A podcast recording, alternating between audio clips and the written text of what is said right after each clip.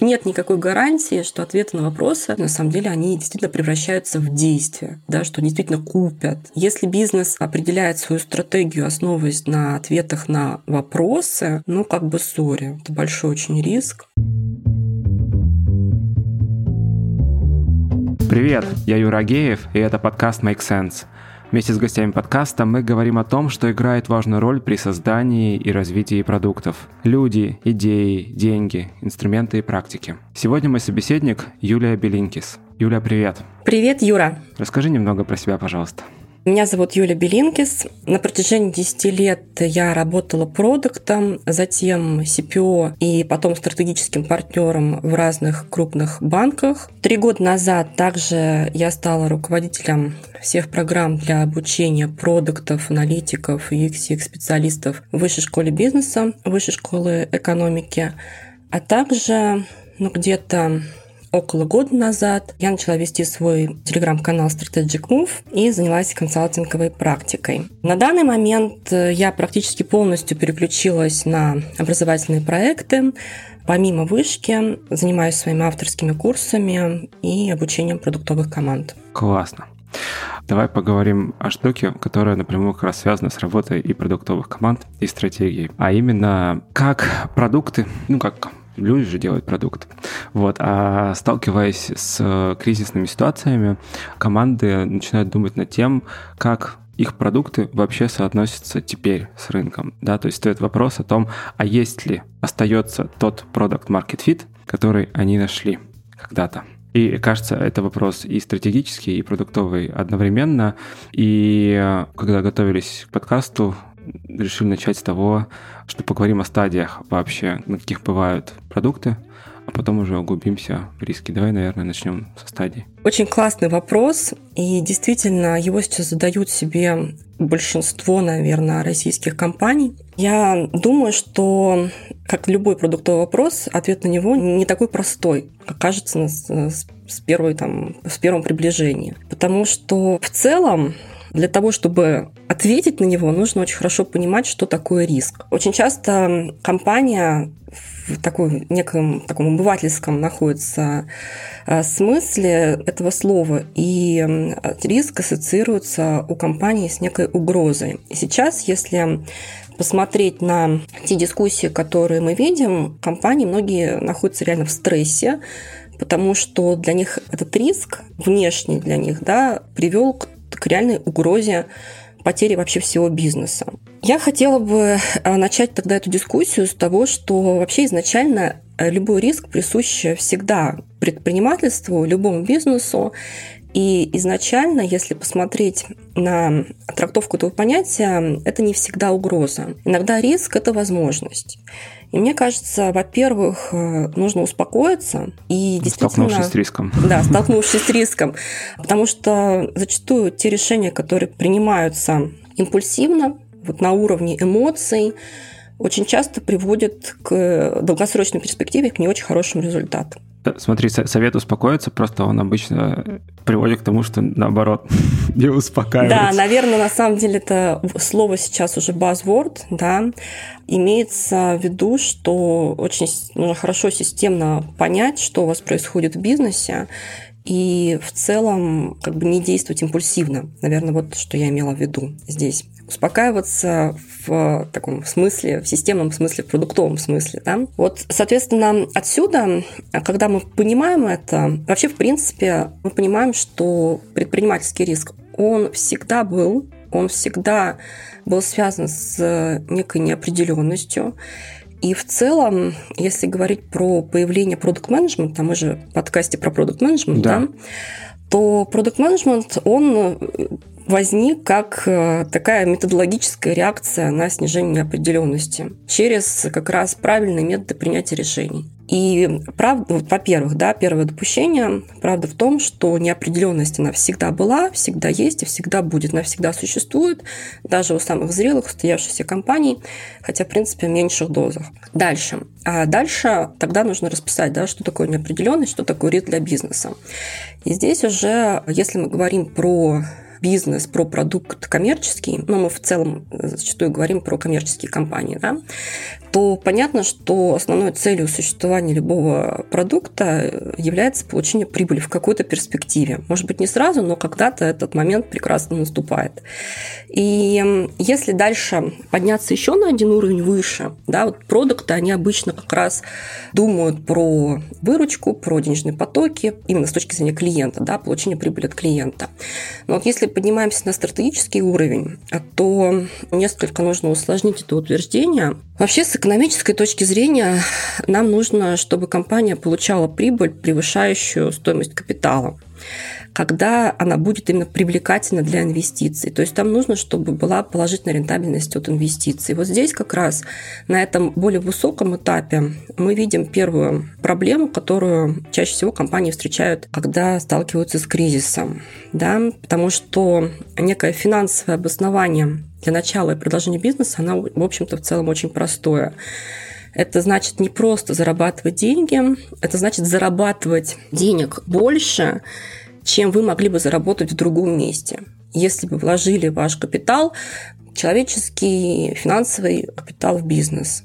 То есть э, это вопрос инвестиций, да, во что мы будем инвестировать. Инвестиции должны приносить больше, чем могли бы получить в качестве дохода вот этих инвестиций в другом месте. Ну и, соответственно, если посмотреть вот тот вопрос, да, который ты задал на тему жизненного цикла компаний, жизненный цикл, э, мне кажется, он возник и это описание возникло не просто так, да, когда нужно бизнесу понимать, где у тебя больше неопределенности и чего нужно ожидать от компании в той или иной стадии.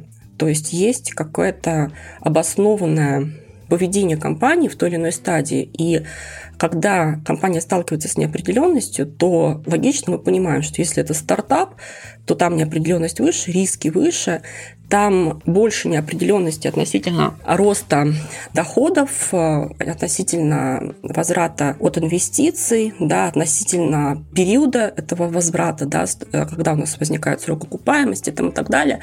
То есть там очень большое количество неизвестных. И исходя из этого, вот здесь вот э, понятно, почему сейчас возникает такое очень трудное время, для тех компаний, у которых э, до кризиса не образовалась некой устойчивой бизнес-модели получения доходов в долгосрочной перспективе, они подвержены высокому риску. То есть, если стартап в целом, он и так находился, его природа такова, что он работает с огромным уровнем неопределенности, добавление еще большей неопределенности. Да, Просто еще внешне, да, еще да. добавление дополнительно внешней, то есть он работает с внутренней неопределенностью.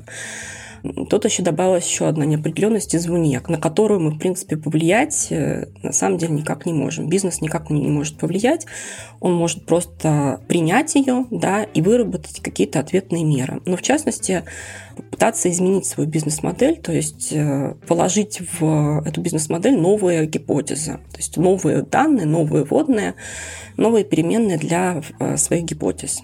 Что касается зрелого бизнеса, то здесь какая ситуация возникла? Тут нужно понимать, что этот зрелый бизнес делал, там, какая у них была бизнес-модель. И вот у меня есть несколько компаний, которыми я сейчас занимаюсь вот в рамках консультирования. Ну, например, одна компания полностью зависела от э, ну, то есть она продавала, по сути, иностранные комплектующие, да, и понятное дело, что ее монетизация в первую очередь зависела от стоимости этих комплектующих. Но вот сейчас получается, что у нас изменилось? Ну, у нее изменились вводные, и компания должна менять либо ценностное предложение, либо модель монетизации, чтобы снова там, сходилась ее экономика.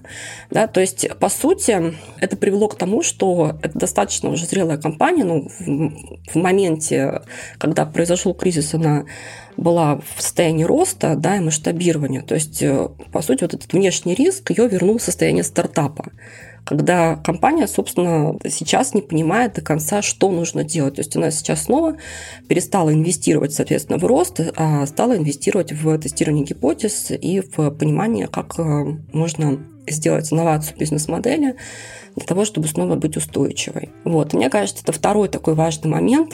Это то, что кризис – это вызов, и многие компании, они, знаешь, эм, как бы выжидают, да, в надежде, что все будет нормально, что они вернутся к устойчивому состоянию.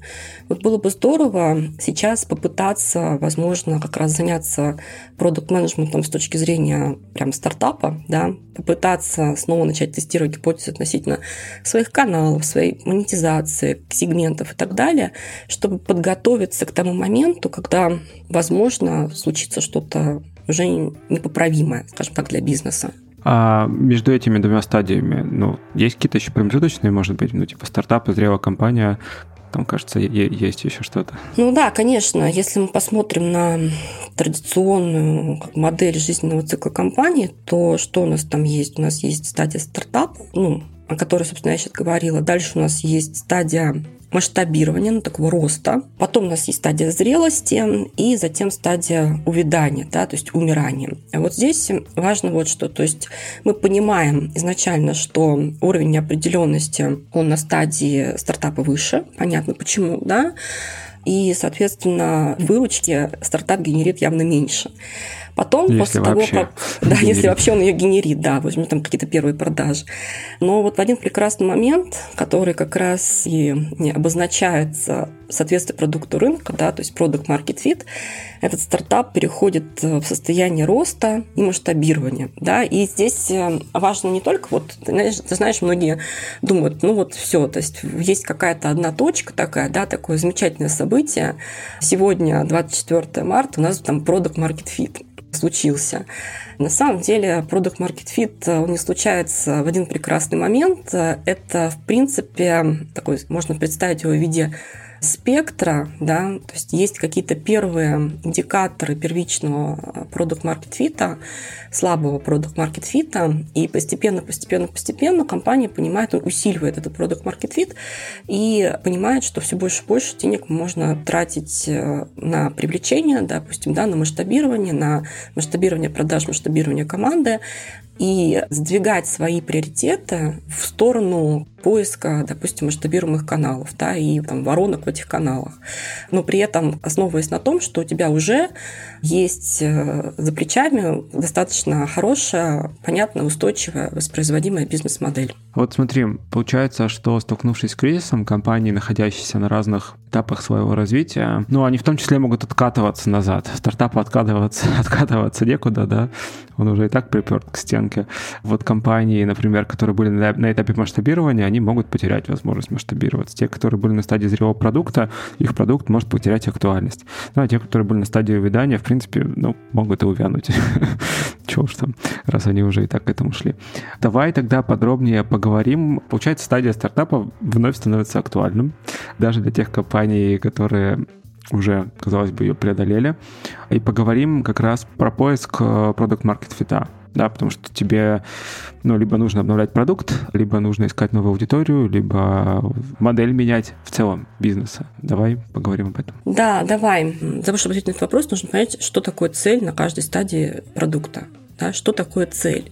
Потому что если цели нет, крайне сложно работать с дорожной картой, крайне сложно вообще, в принципе, что-то обсуждать с командой. Поэтому начать нужно с целеполагания, и, соответственно, да, действительно, ты прав, если мы говорим, что у нас есть стартап. Что такое стартап? Да? Если мы посмотрим на традиционное определение стартапа, это некая там, временная структура да, по бланку, которая необходима для тестирования бизнес-модели. Ну вот, собственно, вот из этого определения можно и понять цель стартапа. То есть э, найти продукт market fit, найти соответствие продукта рынку. То есть найти такую бизнес-модель, которую... которая да, то есть найти такую бизнес-модель, которая будет достаточно устойчива, да, то есть она будет э, с высокой вероятностью масштабироваться, приносить э, те, ну, деньги, да, ту прибыль, которую мы рассчитываем. Здесь тоже нужно небольшую сделать ремарку на тему того, что не все стартапы сейчас нацелены на прибыль, и здесь можно привести, допустим, платформенные стартапы, э, целью которых является рост, но как бы то ни было, мы понимаем, что все равно этот рост должен быть устойчивым. И в связи с этим многие команды задаются вопросом, а что будет являться индикатором продукт market fit? Да, да. да, что это такое? Что за замечательный момент? И с одной стороны, продукт market fit очень многих имеет какую-то эмоциональную окраску. Знаешь, там, вот мы наконец-то нашли своих первых клиентов, у нас появился продукт market fit, да?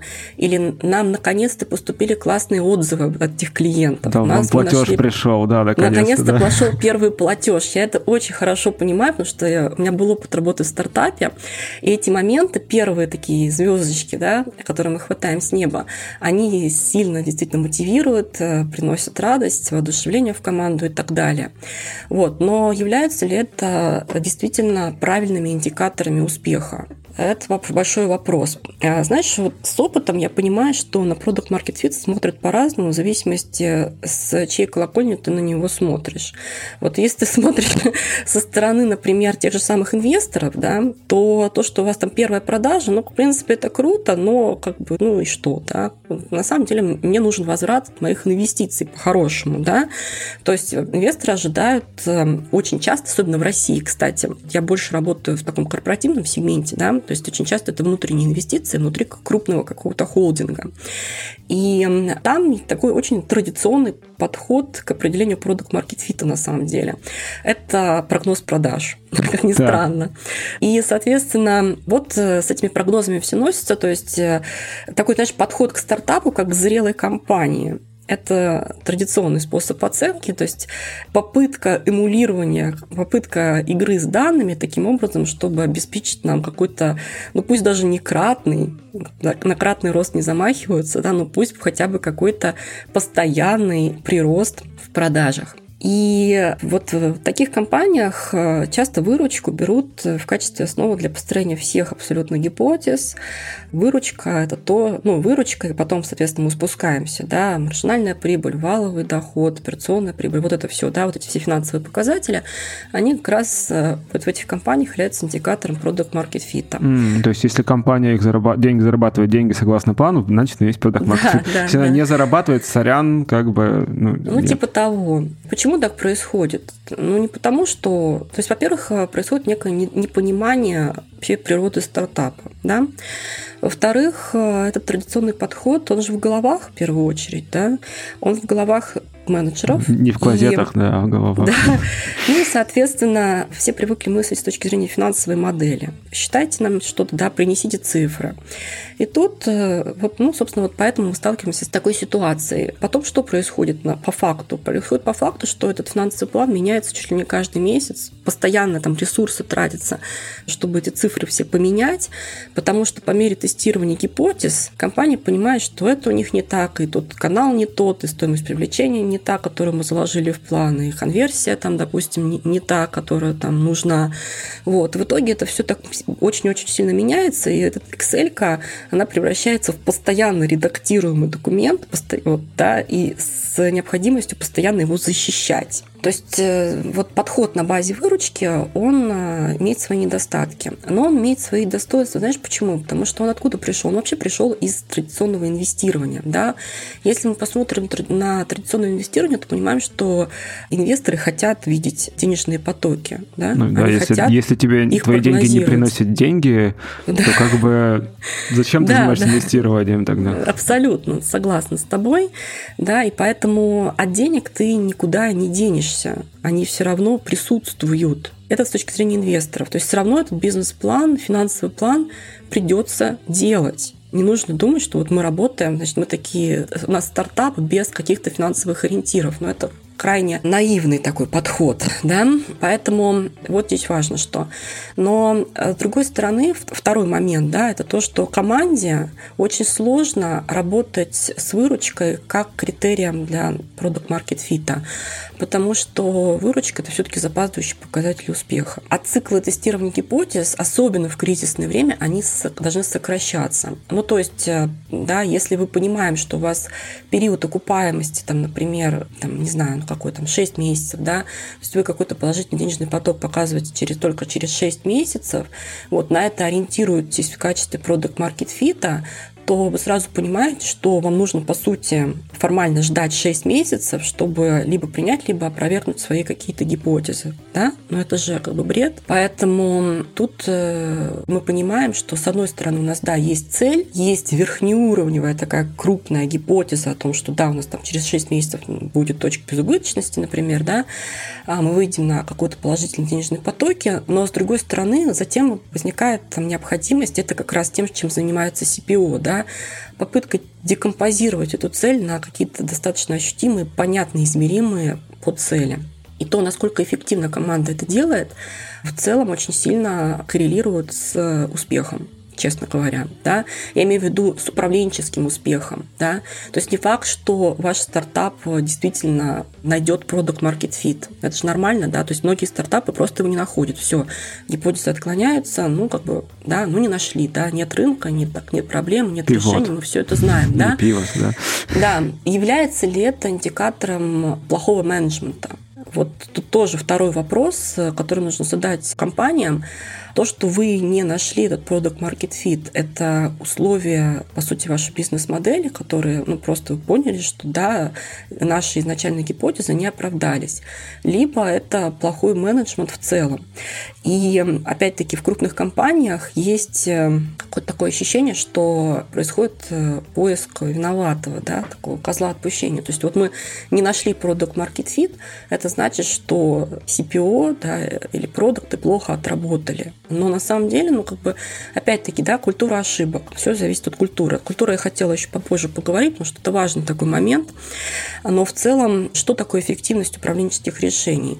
То, что мы, например, сэкономили кучу денег и не стали идти а, в изначально да, не, да. да, неправильный, допустим, сегмент с неправильным продуктом, это разве не считается тоже хорошим индикатором управленческой как бы, зрелости? Поэтому вот исходя из как раз понимания того, как ты раскладываешь э, вот эту верхнеуровневую цель на подцели, как ты доносишь до команды, составишь свою дорожную карту, это очень хороший индикатор зрелости CPO. И э, если уже вдаваться в более детальные подробности, то, конечно, мы приходим к тому, что та логика, по которой компания создает прибыль, она заложена в самой бизнес-модели. То есть нам нужно спуститься на уровень ниже, на уровень бизнес-модели. Ну, вспоминаем, да, определение продукт market fit, как раз вот поиск этой вот классной, успешной, воспроизводимой, масштабируемой бизнес-модели. Вот это как бы устроено, как устроена логика бизнеса.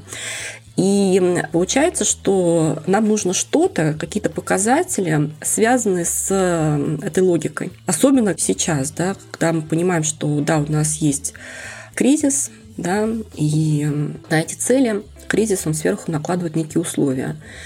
И вот эти условия для классных реально команд, они стимулируют активную деятельность продуктовую, пересмотр цели, пересмотр дорожных карт. Сейчас многие команды вот сейчас в моменте, собственно, этим занимаются. Соответственно, что тогда является, давайте тогда посмотрим, да, для стартапа индикатором продукт market fit. Тоже, опять, нет, э, вот я имею в виду для уже декомпозируемой цели, да, для каких-то гипотез, которые мы собираемся протестировать. А, вот, ну вот, да, например, какие-то могут быть гипотезы. Ну смотри, вот мы определились, э, ну, условно, с какой-то финансовой моделью, а следующий шаг, нам нужно приземлить эту финансовую модель на какие-то показатели более близкие уже к продукту. Да, это все еще гипотеза на уровне бизнеса. И теперь нам нужно дальше, по сути, простроить э, гипотезы. Ага, если вот у нас такие финансовые показатели, каким наш продукт должен быть, какие у него должны быть характеристики. Правильно ли я понял? Да, ну, правильно, только характеристики не продукта, я бы сказала, а характеристики бизнес-модели. Продукт – это продукт бизнес-модели. Да. Тавтология, но да. в целом понятно, да, о чем, я, о чем я говорю.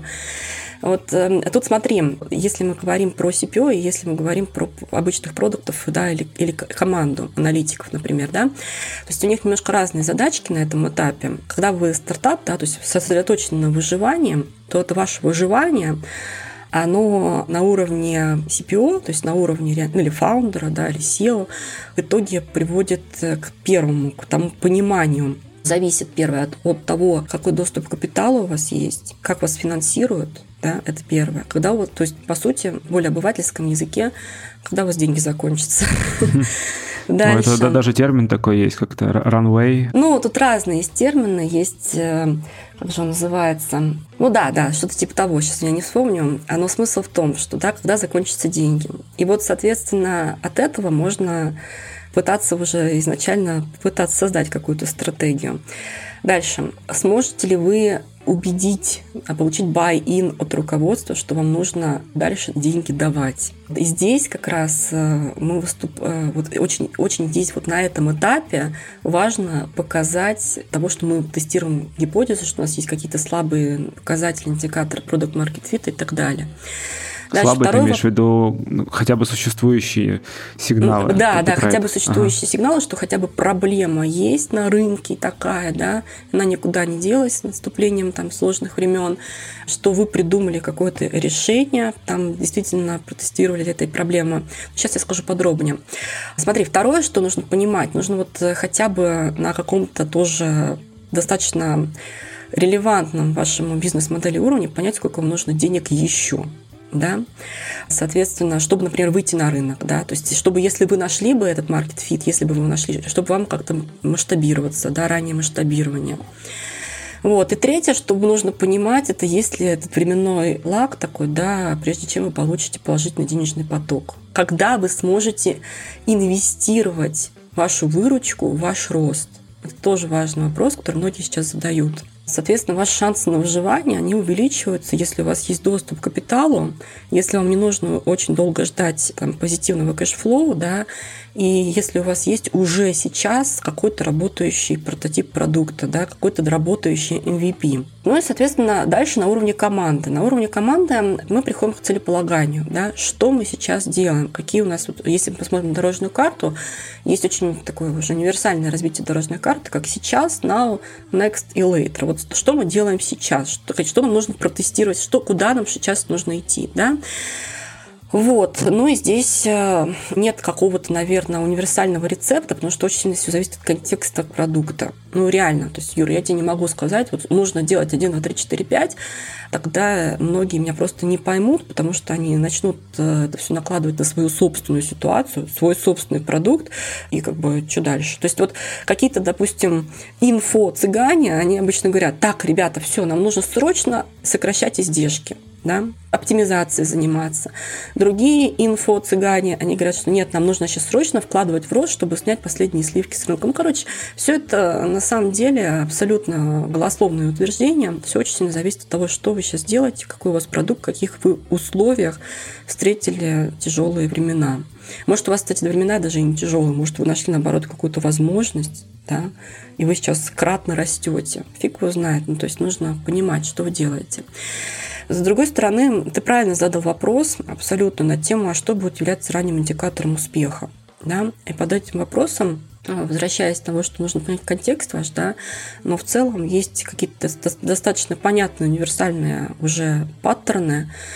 Если мы говорим, например, про совсем-совсем вот такой ранний этап, вот, то есть совсем-совсем стартап, идея там, да, какая-то первую проблему протестировали, чего-то, ну, только-только начали работать, то здесь э, какие есть такие уже традиционные подходы?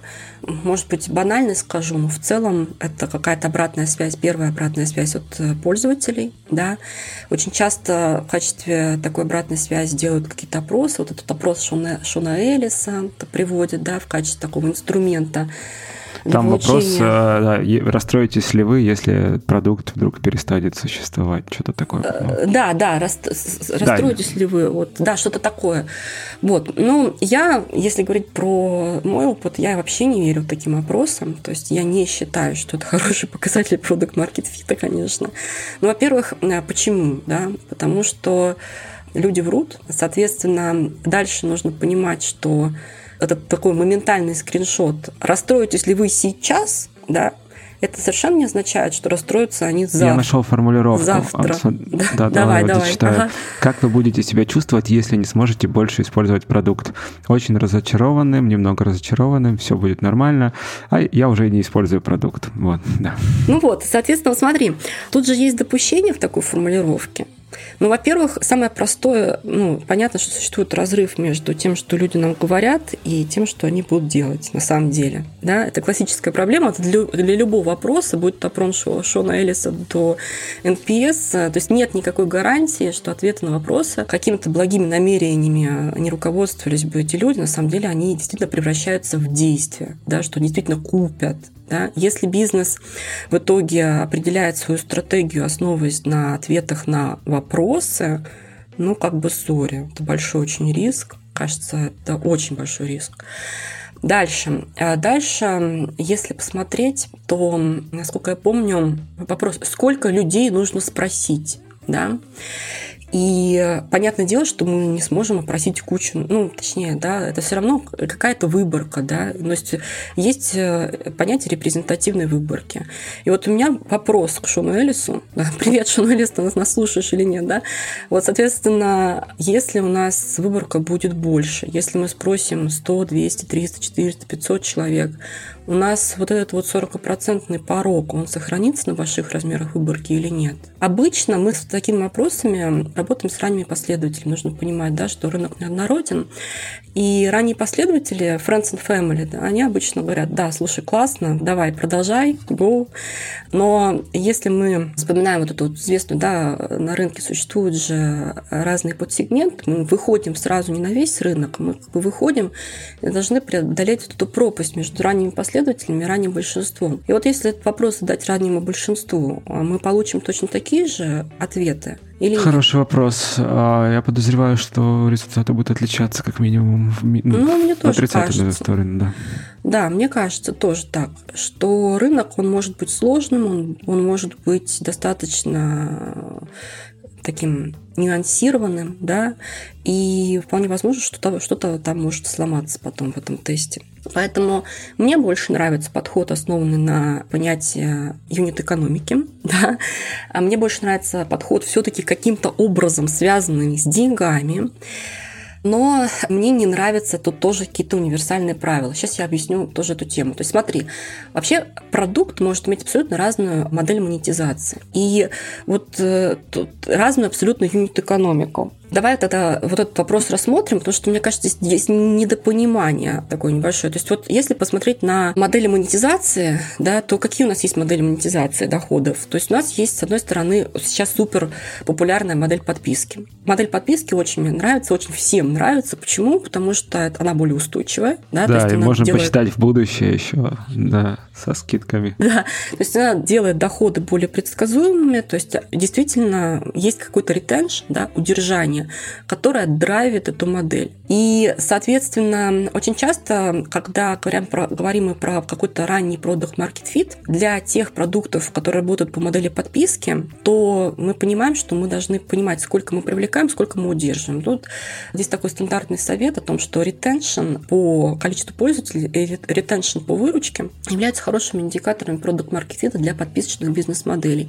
Но с этим нельзя не согласиться, да, потому что это вот эти два драйвера, это два драйвера юнит-экономики. Соответственно, здесь э, ну, часто те команды, которые работают с подписочными бизнес-моделями, они очень сильно за то, чтобы мы удержание считали в качестве показателя раннего продукт-маркет-фита. Так, удержание, то есть по факту продления, ну в каком? Да, по факту продления, по, по факту это как бы улучшающиеся когорты, да, мы их лучше удерживаем, мы их лучше монетизируем, у нас лучшая конверсия в, соответственно, улучшается конверсия в первую, вторую, в третью покупку, там, ну и так далее, да, то есть работаем по, еще и по фанелу. То есть, ну, вот, э, соответственно, это такие хорошие драйверы. Но с другой стороны, да, мы, мы же понимаем, что не все продукты работают по такой модели. Вообще, в принципе, не для всех продуктов э, подразумевается некая частотность в использовании, да.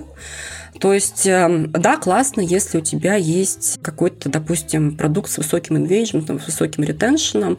Ты тогда можешь, кстати, вот проксиметрикой для ретеншена часто говорят, что это engagement. Да? То есть это что-то связанное с вовлеченностью.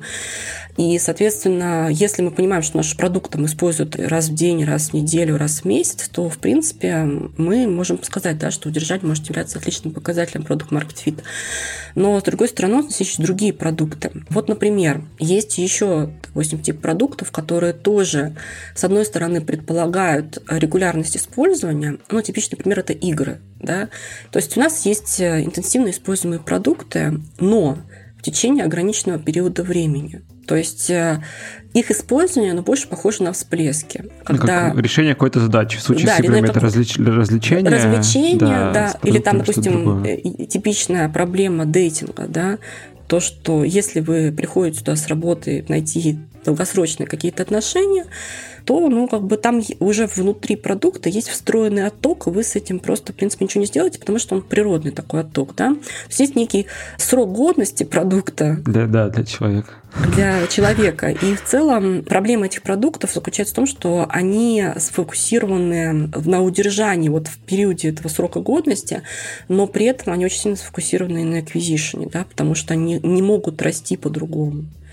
Соответственно, для них тогда понимание как раз эм, стоимости привлечения, понимание вот этих всех показателей, связанных с средними чеками, с увеличениями средних чеков, они достаточно ну, базовые такие, да, то есть они связаны с, с природой продукта. И тут мы приходим к чему? К тому, что они сочетают совершенно другую юнит-экономику. То есть эта юнит-экономика предполагает эти всплески, предполагает, что нам нужно смотреть э, на конверсии, на, нам нужно э, снижать, точнее, улучшать конверсию в, там, в покупку, в покупку, в дополнительную монетизацию продуктов.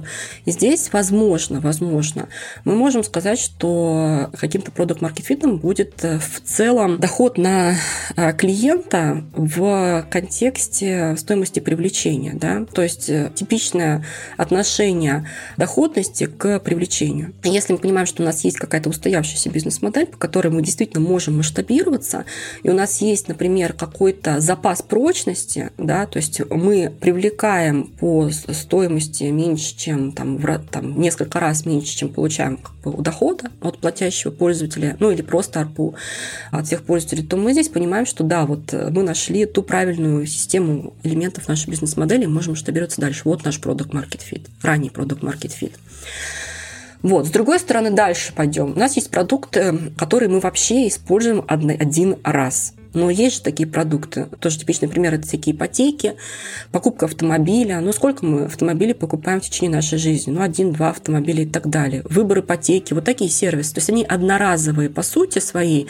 Что это значит? Это означает, что после использования этого продукта по сути, клиент попадает в зону забываемости. Ну, то есть он забывает о нашем продукте, и вероятность того, что он вернется именно к нам, когда у него наступит та же самая ситуация, те же самые обстоятельства, он очень, эта вероятность очень низкая. Потому что пройдет уже много времени, такой непредсказуемый получается у него сценарий, и не факт, что у нас он вспомнит. То есть вот эти вот продукты очень нечастые. Тогда какой, какой там ретеншн? Нет, там удержание не может быть показателем раннего продукта маркет фита. Здесь нужно очень хорошо понимать, опять-таки, юнит-экономику, стоимость привлечения нашего клиента, ну и, соответственно, сходится ли у вас юнит-экономика и на каком промежутке времени она сходится. То есть нужно очень хорошо с умом подходить к этому вопросу и неэффективно применять одни и те же тактики, одни и те же практики для частотных продуктов, для редких продуктов, то есть если для бизнес-модели, например, подписки лучшим показателем является вот это вот удержание, того, что клиент возвращается, да, конверсия повторную покупку, через какой промежуток времени, то есть она происходит, то для редких продуктов очень часто это просто доля рынка, то есть скорость проникновения на рынок, объем продаж и прирост этого объема продаж, определенная динамика продаж при исходящейся юнит-экономике. Наверное, как-то так. Ну, смотри, правильно ли я слышу, да, тогда, что нам по факту нужно построить юнит-модель для бизнес-модели, которую мы собираемся проверять, и хотя бы для начала в теории убедиться, что оно сходится, определить те метрики, на которые мы будем смотреть как на индикаторы сходимости. Дальше, скорее всего, мы начнем сталкиваться с реальностью и корректировать уже и свои представления, возможные метрики, но в конечном счете это как раз отправная точка, это вот наша будет моделька Да, то есть вот смотри, получается, мы сейчас проговорили с тобой вот второй уровень, то есть если на первом уровне, ну, выяснили, да, что выручка, долгосрочные показатели, вот стоимость инвестиций, все такое, то на втором уровне у нас есть юнит-экономика, которая должна сходиться и желательно с запасом, потому что есть еще возможная там куча, допустим, каких-нибудь там постоянных затрат, которые нужно э, тоже окупать в дальнейшем, там, и так далее. Ну, короче, юнит-экономика, да. Но юнит-экономика зачастую это тоже набор как бы метрик, да, сколько там метрик, их не так много в этой юнит-экономике, ну, 6 там, ну, сколько, ну, ну короче говоря, ограниченный. На, на экран, да. Да, вот. на экран, то есть ограниченный набор метрик, и что кажется, что вот, собственно, мы этими метриками управляем, мы именно эти метрики записываем наши гипотезы, ну, нет, конечно. Вот, получается, третий уровень декомпозиции, уже декомпозиция до уровня поведения пользователя, потому что мы понимаем, что вообще, вообще ранним, самым ранним там индикатором продукт маркет фита будет э, если фактическое поведение пользователей будет соответствовать нашему желаемому поведению пользователей. И таким образом мы здесь спускаемся к непосредственно уже к понятию ценности. Что является ценностью для пользователей и как можно вообще на ранних этапах измерить потребление этой ценности. А вот тут вопрос, вот помнишь, этот вопрос был, который мы обсуждали от Шона Элиса, да, а вот расстроитесь ли, как вы будете себя чувствовать? Он же, кажется, как раз на ценность направлен, разве нет? В целом на ценность, да, но формулировка мерила ценности в виде ответа, что я буду очень разочарован, вот это меня смущает, потому что все-таки хочется видеть такой индикатор ценности, в который мы можем реально поверить, чтобы который не подвергался бы каким-то когнитивным искажениям. И здесь мы видим, что ответ на такой вопрос реально он когнитивно искажен. То есть э, вы не, вы не понимаете на самом деле, что думает человек вот, как он принимает решение, да. как он принимает решение, что у него там в голове, когда он отвечает на этот вопрос, грубо говоря, да. Ну, вот это стандартная, если не знаете, там книжка Канемана мы много раз вспоминали, думай медленно, да, решай да, быстро. Да, думай медленно, решай быстро. Она же, в принципе, про это, да, про то, что очень часто, когда клиент отвечает нам ваш, на ваш вопрос, он э, думает вот этой системой номер один, интуитивной системой, куда включается, э, собственно, куча всяких искажений, связанных с тем, что он боится там вас расстроить, он, он, он действительно верит в то, что этот продукт ему нужен, а оказывается по факту, что и не очень нужен. Ну, короче, там много всего, что можно рассматривать в качестве искажений, да, в качестве допущений. Поэтому, исходя из, из, вот, из понимания того, что такие опросы действительно искажены, да, результаты опросов искажены, мы понимаем, что нам нужен какой-то измеримый показатель ценности. Что это значит? Это означает, что, во-первых, вы должны очень хорошо понимать, что является ценностью, то есть как клиент ее потребляет в вашем продукте, что он делает и что, какие действия выполняет для достижения ценности. А второе, мне, в принципе, я достаточно хорошо отношусь к каким-то измеряемым индикаторам. Ну, если там вспоминать ту же самую North метрику, да, это же вот как раз этот индикатор ценности, она не просто была так придумана, она была придумана как некий опережающий индикатор, который нам может сейчас сказать, что да, существует какая-то ценность, то есть существует какая-то причинно-следственная связь, которая в итоге приводит к покупке. А вот как эту ценность, собственно, тогда определять? Ну вот, и здесь, да, то есть... А, она же была это гипотеза, это все да, это была гипотеза. гипотеза изначально наша. Ага. Ну вот эта гипотеза, это получается гипотеза о сегменте ценностном предложении. Так. Да? То есть мы сейчас э, юнит-экономикой, мы гипотезу о монетизации канале на самом деле проверяли же, да? А если говорить про гипотезы о сегменте ценностном предложении, мы должны понять, что такое, кто такие наши наш рынок, кто это, что это за люди, какая у них потребность, какую там, работу они хотят выполнить, да, на какую работу они хотят нанять наш продукт, и какая на, на данный момент у них есть недостаточно реализованная потребность, важная для них, которую мы можем удовлетворить нашим продуктом, нашим решением. Мне кажется, здесь сейчас люди начинают кричать, ну подождите, мы же должны были с этого начать.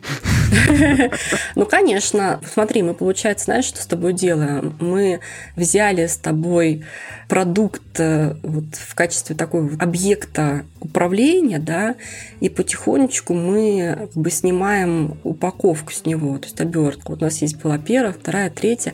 Почему так происходит? Потому что на продукт с разных точек зрения нужно смотреть. Продукт – это система. И, как ни странно, разным заинтересованным лицам в этой системе нужно видеть что-то свое. И да, там те, кто будут кричать, что нужно с ценности начать, означает, что, скорее всего, они очень про клиентов, и они смотрят на продукт с клиентской точки зрения. И это абсолютно правильно так делать, но при этом не нужно забывать, что есть еще и другие люди, которые смотрят на продукт, например, как на машину для зарабатывания денег. Это тоже нормально, абсолютно. Но вот если мы говорим все-таки про продуктовые команды, спускаемся, да, то продуктовая команда и классный продукт, он должен иметь возможность смотреть через линзы всех заинтересованных сторон. Это важно. Но что отличает хорошего продукта от плохого, то что он понимает все эти нюансы и может и разговаривать и с э, инвесторами, и с клиентами, с пользователями, и с второстепенными какими-то заинтересованными лицами, и с другими подразделениями, ну и так далее. Да? То есть он рассматривает этот продукт как объект для исследований и понимает, что разным сторонам нужны абсолютно разные характеристики этой системы. Хороший ответ. Так, значит, э, ценность идем выяснять. Э, ну, это интервью, видимо, ну, как минимум интервью, да, если вы вообще как бы не понимаете, у вас нет никаких инсайтов, то вообще интервью, конечно, проводить нужно всегда. Интервью это должна быть такой практикой, встроенной в продуктовый там продукт discovery процесс, да, то есть это э, непосредственно такая рутина, которую ну, просто даже говорить не стоит, потому что это, вот, это должна быть рутина, да, работы продукта. Встал, проснулся, налил кофе, пошел Нет, ну, обычно это не так. Обычно это какое-то зарезервированное время на взаимодействие взаимодействие с клиентами, да, то есть мы все равно понимаем, что вот у нас календарь, вот у нас есть там, допустим, вторник, и вот во вторник мы все равно должны какие-то собирать инсайты. Это может быть не, не просто интервью, это может быть количественное подтверждение, да, какой-то количественный тест. То есть, э, как бы то ни было, все равно для первичной сегментации, выявления первичных проблем это интервью, потому что какая бы классная у вас поведенческая аналитика не была, там всякие амплитуд э, или там Яндекс Метрики им не устанавливали, вам все равно нужно очень хорошо понимать ответ на вопрос «почему так происходит?». Да? Почему? Вот ответ на вопрос «почему?» он кроется в качественном интервью. То есть это тот инсайт, который вы выявляете. То есть вы понимаете, почему людям это нужно. Ну и, соответственно, дальше вы пытаетесь сделать продукт, решение, которое будет не только нужно людям, это важно, да, но и которая будет э, лучше, чем альтернатива, то есть э, на которой люди будут готовы переключиться. Вот в этом плане вот э, идея качественных исследований – это очень хорошее создание дифференцированного ценностного предложения. То есть нам нужен все равно какой-то критерий, дифференциатор, в соответствии с которым люди будут готовы не просто рассматривать ваш продукт, но и покупать его, да, переключаться на него. То есть вот это можно сделать только если действительно проведешь пользовательские интервью. Ну, кстати, а вот это уже, получается, лежит за пределами продукт-маркета. То есть это уже именно продуктовая работа по угу. росту и масштабированию. То есть это уже следующий какой-то этап. Смотри, давай тогда так. Вот слабый, сильный продукт market fit. Все зависит от гипотезы, которую ты пытаешься проверить. Вот если у тебя есть гипотеза, например, о том, что ты проведешь 10 интервью, и 8 из них пользователи скажут, что там есть какая-то действительно потребность, которая им очень важна, нужна, то вот этот результат, то, что у тебя 80% респондентов ответили, что и ты как бы понял из интервью, что да, есть такие у них потребности, это же тоже хороший результат. Это не является product market fit ом, вот знаешь, вот в таком последнем приближении, но это еще один шажочек к этому product market fit у. Поэтому я за то, чтобы рассматривать все результаты и делать такие очень разумные, что ли, системные выводы из этих результатов. Мы идем в правильном направлении или не в правильном направлении. Я уже сказала, что product market fit это спектр. Да, да, и да. вот эти вот первые результаты, они могут вам, в принципе, говорить, э, вот, допустим, юнит экономика еще не сходится, допустим, да, но про проблему уже выявили. Это значит первый шажочек к направлению к продукт маркет фиту. Это тоже успех. Хорошая аналогия. Мы обсудили, как можно подойти к вопросу поиска продукт маркет фита, да, в случае, если компания или продукт откатились по этапу развития на уровень стартапа. Вот, и здесь, соответственно, хочется сделать еще чуть шаг назад и посмотреть на, в принципе, стратегию реакции компаний на кризисные ситуации. Да, вот в целом, если они вдруг еще не начали искать продукт market fit. Ой, слушай, ну, эм, Здесь нужно понять начальную точку, да, как я уже сказала, вот на какой стадии нас застали эти события. Значит, это первое. А, во-вторых, э, знаешь, какой сейчас очень частый запрос на консалтинг? Вот у меня, во всяком случае. Да, какой? Это, как ни странно, не консалтинг на тему как нам провести, провести правильное интервью. Чаще всего это что-то связанное с эффективностью команды. Вот мне хочется, знаешь, что сказать о том, что когда компанию застали вот такие вот ситуации сложные, да, то очень важно, чтобы была сильная команда. Вот это важный вопрос, и чтобы она работала в эффективной организационной структуре. Потому что, на самом деле, то, что мы сейчас с тобой проговорили, мы проговорили про некую практику тестирования гипотез и подхода к продукту как на самом деле к гипотезам, да, к гипотезам о сегменте, ценности, канале, там, монетизации и так далее. Вот, исходя из этого возникает э, другое понимание, что такое дорожная карта. И вот как мне кажется, а наибольшие риски испытывают те команды, у которых дорожная карта, знаешь, была расписана на год вперед в виде кучи фич, которые нужно сделать, при условии как бы стабильности а, спроса. да, да, да, и окружения. И здесь а, они, у них начинается паника, потому что они не подготовились а, организационно с точки зрения именно продуктовых процессов к такой нестабильности такой неопределенности. Сложно им очень перестраиваться. И вот те команды, в которых существует продуктовая рутина, скажем так, существует налаженный продуктовый процесс, это product operations по-другому, они больше подготовлены к таким, такой нестабильности, к такой нестабильной внешней среде. Вот, другими словами, я бы здесь поговорила еще про правила работы. То есть мы понимаем, да, сейчас, что, да, по сути, вам нужно заниматься продуктовой работой, то есть снова тестировать гипотезы как можно быстрее, получать какие-то результаты, да. Но те команды, в которых преобладала вот такая достаточно сложная иерархическая продуктовая культура, им очень сложно сделать следующий шаг. Понимаешь, да? То есть, э, когда возникает э, большая неопределенность, мы ждем, чтобы команды мобилизировались для того, чтобы успешно адаптироваться к этим изменениям. Они просто повторяли известные процессы. И скорость изменений, она приводит э, к тому, что нам нужно создать не просто как бы классическую да, продуктовую команду. Нам нужно создать некую систему, для выполнения, для тестирования гипотез, которой не было до этого, вот в этих вот традиционных компаниях. Вот, и, соответственно, многие задаются вопросом, как это сделать. К сожалению, сейчас уже, в принципе, уже поздновато, да, об этом задумываться, но в целом имеет смысл задуматься об этом каким образом ставятся цели. Если у вас цели зафиксированы в финансовом плане, и для того, чтобы пересогласовать эти, эти цели, вам требуется еще три месяца согласования со всеми возможными подразделениями, то о каком здесь продукт маркет фите мы можем говорить. Если у вас, э, например, до сих пор бонусы установлены на уровне вашего там, чистого дохода там, или, не знаю, валового дохода, ну, в зависимости, ну, что там, когда в компании в конце года, то что будет стимулировать э, вот команду работу внутри для, года, да? Да, для работы внутри года. Они будут ждать новых, по сути, бонусов. То есть будут ждать, так, а что будет являться моей целью вот при такой вот э, неопределенности, да? То есть на что мне сейчас-то нужно работать? Поэтому мне кажется, что здесь имеет смысл подумать про это, про то, как вы действительно оптимизируете не только продукт, но и команду, для того, чтобы эта команда как-то поэффективнее работала в существующей, в существующей реальности. И вот здесь мы сразу же понимаем, что бонусы – это достаточно плохой мотиватор, честно говоря, и количество людей, которые увольняются и уходят после там, годовых бонусов, оно вообще зашкаливает. То есть неоправданно велико. Поэтому проблема очень часто в самой структуре. То есть в самой структуре команд и в целеполагании. То есть если вы ставите цели, связанные с тестированием гипотез, если дорожная карта представляет собой не что иное, как карту гипотез, а э, непосредственно, например, квартальные или месячные цели – это цели как бы нахождения продукт market fit, вот эти низкоуровневые, которые мы с тобой обсудили, то команде намного проще работать, потому что есть какой-то ориентир.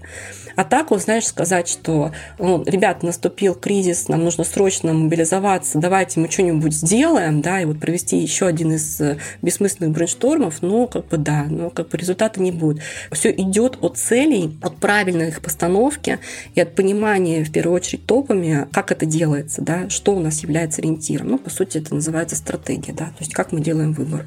Класс. Мне кажется, очень сильный финал. Мы добавим ссылки на выпуски, в которых мы говорили, в том числе, почему KPI работают так, как они работают, и про дорожные карты тоже мы говорили. Добавим ссылку. Юля, спасибо тебе большое. Было интересно и, мне кажется, очень практично. Пожалуйста, всем хорошего дня, хорошего настроения. Надеюсь, что все у нас получится. Если вам понравился выпуск, оставляйте комментарии, ставьте лайки в сервисах, где слушаете подкаст. Это был подкаст Make Sense, его ведущий Юра Агеев. Моим собеседником сегодня была Юлия Белинкис. Спасибо, что были с нами. До следующего выпуска. Пока. Пока.